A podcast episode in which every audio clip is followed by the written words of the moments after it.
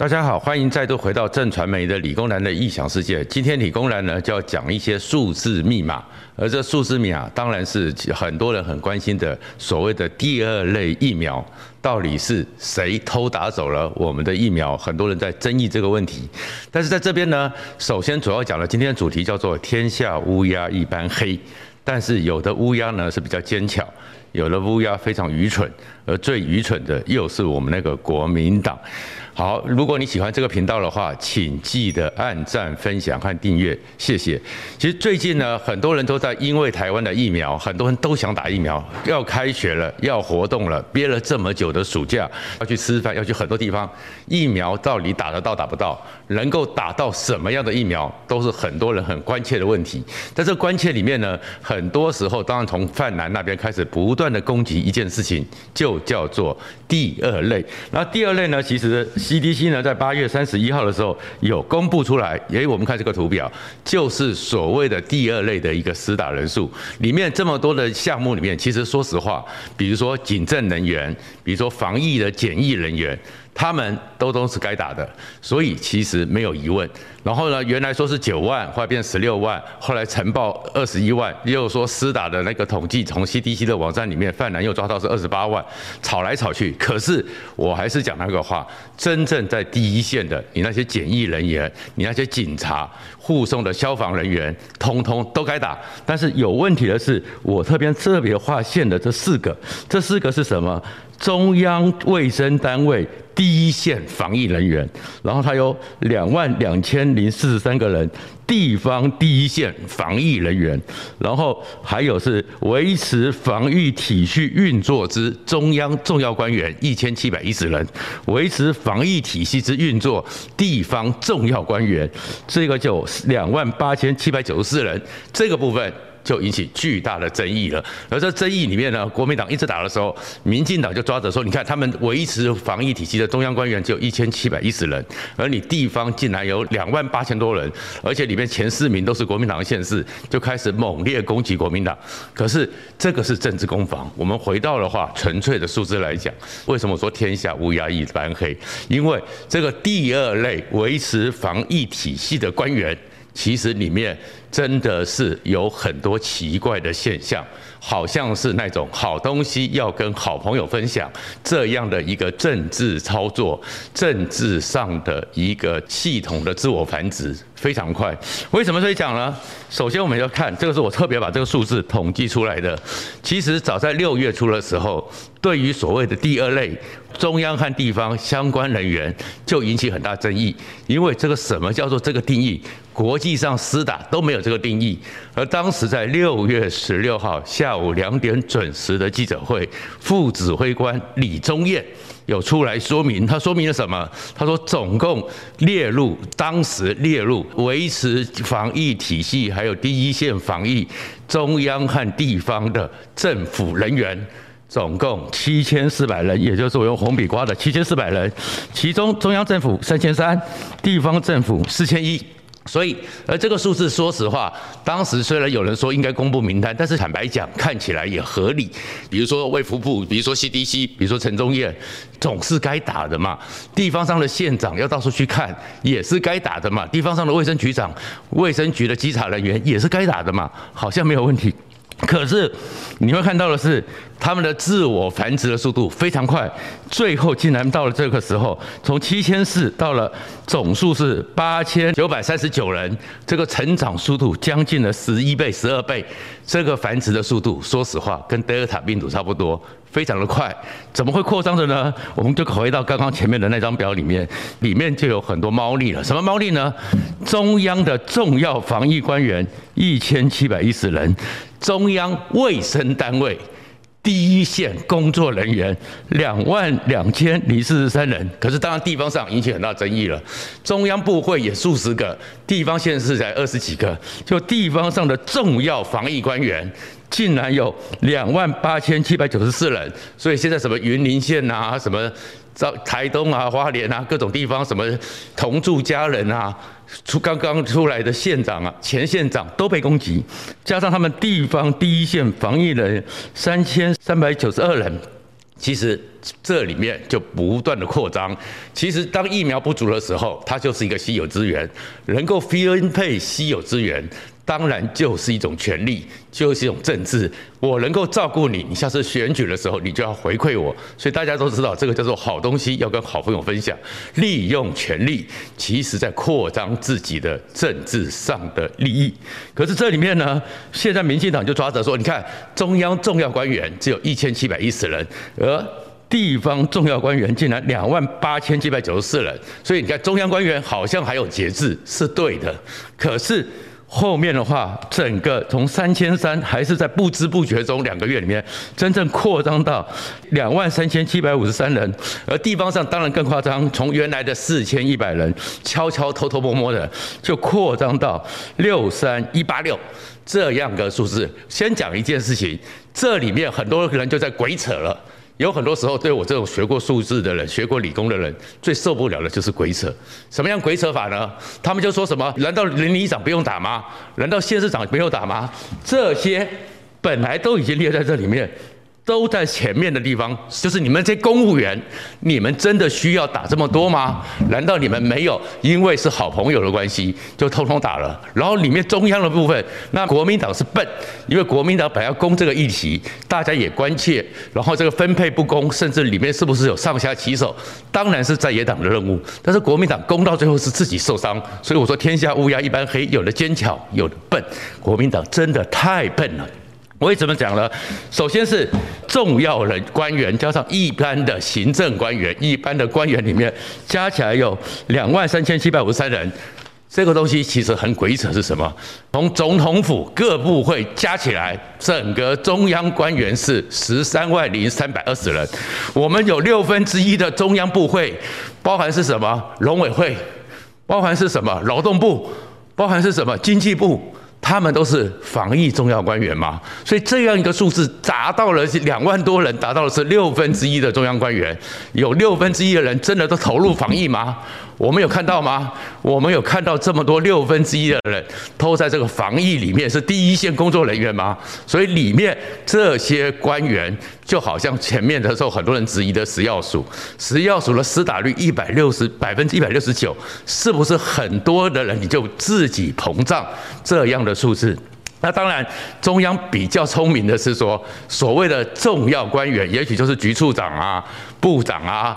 总统、副总统这些才一七一零，跟起来看起来比三三零零是少了很多。那地方上真的就是夸张，县长之后同住家人，其实我们也只有二十几个县市长，加上他们卫生局处或怎么样，竟然可以到达两万八千多人，所以地方上当然就更多。可是这里面其实是不是有利用疫苗不足，手上有分配疫苗的权利，在造车的时候来做关系？中央和地方这些官员都一般黑，但是民进党很聪明的，我或者是讲说黑乌鸦还知道自我节制，至少他在这个重要官员里面的数字没有那么膨胀，但是。民进党，嗯，他在一般的这个，而且我们的整这个卫福部编制员额最多是一万两千人，就算你是卫生单位第一线人员，还多出了一万人，从哪边来的？其实大家在质疑说，谁抽走我的疫苗，谁偷走了 BND 是有道理的，但是为什么国民党会受伤呢？为什么本来是一个在野党可以进攻的议题，国民党受伤呢？因为我上个礼拜讲过。民进党的问题是因为在苏贞昌的风格之下，所有的人物都变成没有脸孔。但是国民党的问题在于没有脑袋，没有脑袋之后呢，他们这个时候你会看到，就像金庸小说里面的七伤拳一样，伤人七分，自伤三分。但是国民党他是伤人三分，自伤七分，而且是自己打自己，所以造成的是这个状况。那么今天回来了，其实对我们老百姓来讲，疫苗如果慢慢的源源不绝，能够有人多打都多打。但是你在这中间分配不均，在患寡又患不均之中，有没有上下其手？当然是我们应该追究的。可是在这追究里面呢，国民党的愚蠢的在野党把这个议题给浪费掉了。为什么讲呢？首先，我们从一个政治攻防来讲，政治攻防里面，你要攻击对手，就像武武林高手一样，你第一件事情就是你要知道自己的罩门在哪里，哪有自己把自己的肚皮给露出来，自己的死穴给露出来给人家打。所以国民党再去打的时候，这种自漏造门，实在是最愚蠢的。因为我们再回到这个数字，其实你国民党自己如果要攻这个议题，先前就已经有 A 例，有一些人员用自攻、用董事、用什么人。偷偷的打了，引起纷争，你早就该知道，你就该去约束你的县市长，你们这个名册不要太夸张，你确定了或检查一遍，你们的县市长没有这么夸张，你再来出手，而不是说看到民进党看有状况，马上就乱攻，乱攻之后这个数字也没有去查清楚，数字也没有弄清楚，想当然了，把警察把义消什么都乱讲，造成自己受伤，然后你自漏空门，这是国民党第一个没脑。又没有尝试。第二个呢，又说什么这些人、这些官员都偷打了 BNT，会抢走老百姓的 BNT，这也鬼扯。因为这些第二类六月多就打了，而根据公布的资料里面，六成多打的是 A 粒，三成多打的是莫德纳，而现在并没有核准。A 利或者莫德纳第二季混打 BNT，所以这些人打到九成多，他们都已经打了是 A 利和莫德纳，所以他们再接着打是也没有能力去打。BNT，所以现在至少没有发生他们偷走了 BNT，所以你打一个虚假而且不合常识、没有常识的议题，你当然被人家反攻。再过来的问题是，又开始讲了，哎，说这些人更可恶，他们只有三百三十个人打了高端，你在六月的时候，高端连 EUA 都还没有过。根本高端能不能上阵都不知道，而那时候就开打，所以他们那个时候政府也规定他们要打，然后当然他们有扩张，可是那时候分配的疫苗里面就没有高端，所以你这时候去扯高端，只会让人家觉得你国民党这些人实在是为了反对而反对，当然不会引起社会上的同情。而国民党这种就有点像很可怜的阿米巴原虫，阿米巴原虫是什么？它没有大脑。他只有本能反应，就是吞噬和闪躲，吞噬和闪躲。哪边可能有食物，他的手背就伸过去，就是吞噬；哪边可能有危险，就转弯。一个软软趴趴的、黏黏的、让人恶心的阿米巴原虫，就是国民党在这一次一个其实大家也很关切疫苗分配正义，你把它搞砸了，这个叫做无脑。而国民党这无脑呢，真的是看到什么就乱咬，还包含有一件事情，我最近也很在意。他们开始看到大家都很关心，很多人说啊，我们没有理解到，原来我们的祖先曾经有这样的故事，原来我们曾经有这么复杂的状况，也就是我们讲的斯卡罗，斯卡罗背后有很多故事，又开始乱攻了，说什么这个是为独派而写的历史，这为独派而编的新闻，里面的人物是什么什么，是讲一大堆，国民党要攻击的时候，至少要去讲一讲。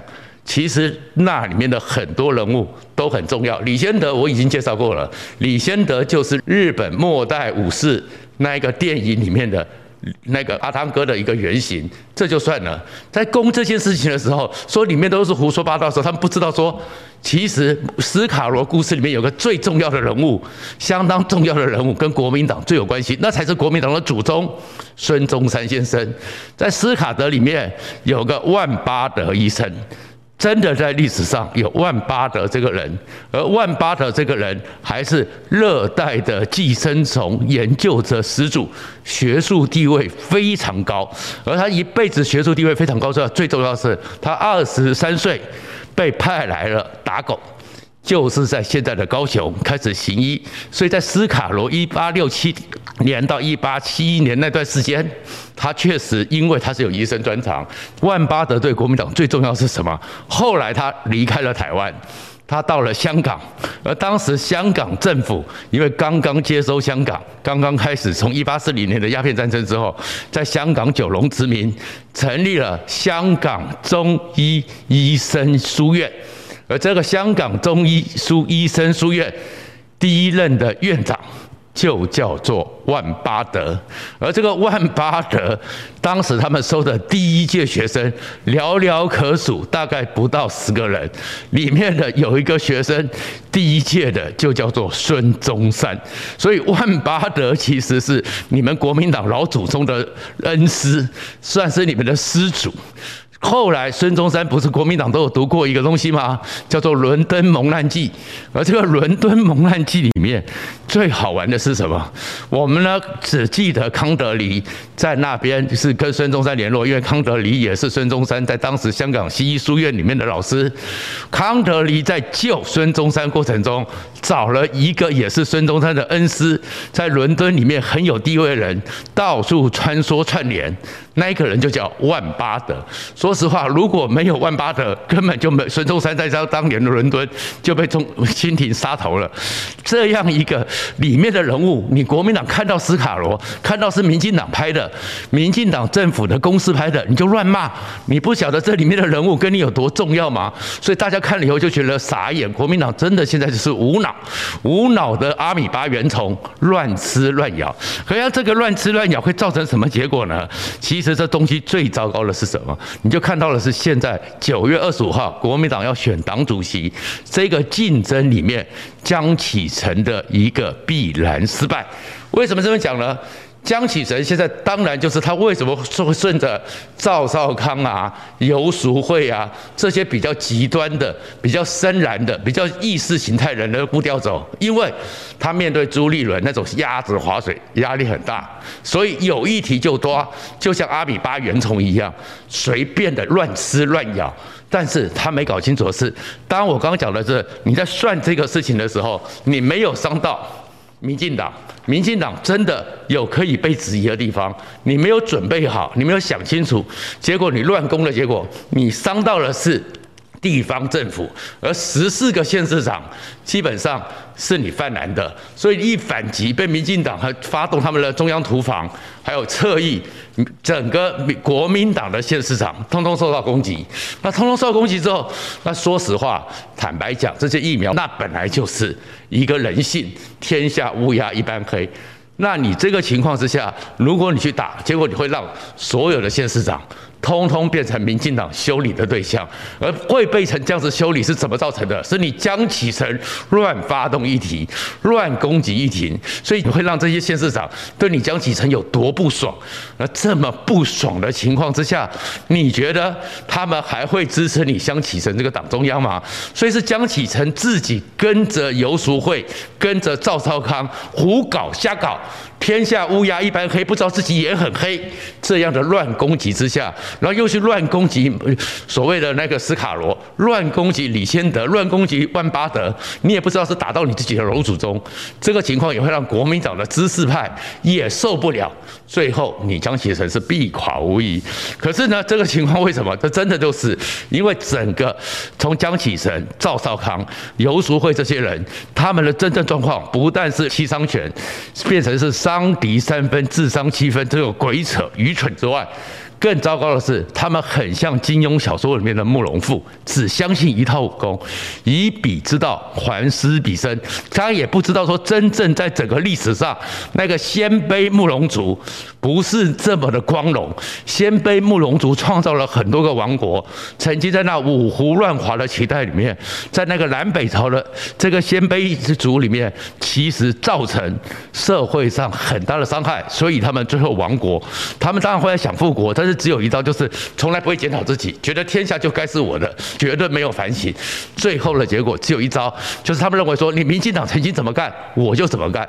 但是他根本没有想到说，中间也没去动脑筋，中间也没做研究，只要像民进党一样，以为民进党就是发动议题、掌握议题就可以胜利。但是没想到，他们最后就跟慕容复一样，根本武功不堪一击，被游坦之修理，被虚竹修理。最后发现，原来你那个非常。厉害的名声，其实跟萧峰个真才实学比起来，完全不如。面对鸠摩智，就算人家是大奸大恶，人家也有办法把你修理得死死的。这个就是国民党现在最愚蠢的地方。而这样的一个国民党，你当然看得出来，江启臣，你的政治前途、你的政治分量，还有国民党县市长对你的信赖，你完了。这边可以预告，九月二十五号。国民党的党主席基本上极大几率就是朱立伦了，而江启臣你本来是一个年轻少主，可以世代交替，国民党的江启臣玩完了，可是回来了。我们再回到这张图，这张图里面，当然因为国民党的愚蠢，因为国民党的阿米巴原虫的本能，慕容复的这种充满仇恨的方式，所以受伤了。可是这张图也告诉你一件事情：民进党，你们机关算尽。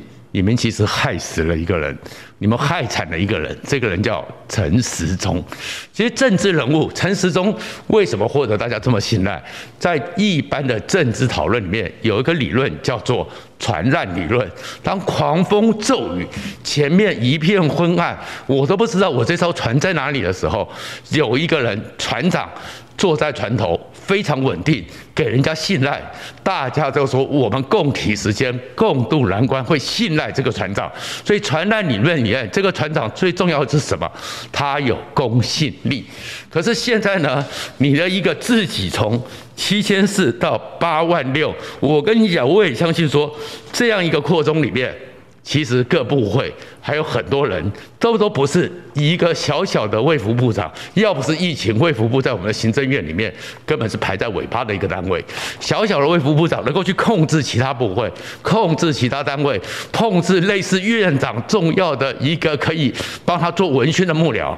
所以你这样的东西，其实你老百姓看在心里，虽然觉得国民党很愚蠢，你民进党的公信力，你民进党分配这个疫苗的公信力毁了。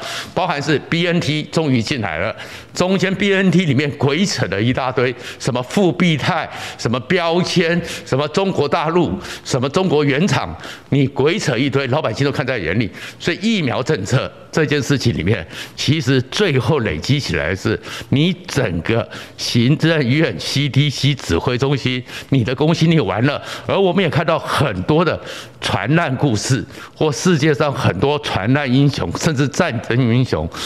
当最后你公信力毁的时候，大家不再信赖你的时候，其实你会寸步难行。其实陈时中，我还是非常钦佩他，站在那边非常稳健的执行他的职务。可是你民进党的外围，民进党的这些官搞东搞西，其实陈时中的公信力在这个阶段里面也毁了。然后这个时候你们还在吵他要不要去选桃园，要不要去选新北，只会让人民更厌恶。所以其实陈时中也是这一群乌鸦所造成的受害者，谢谢大家。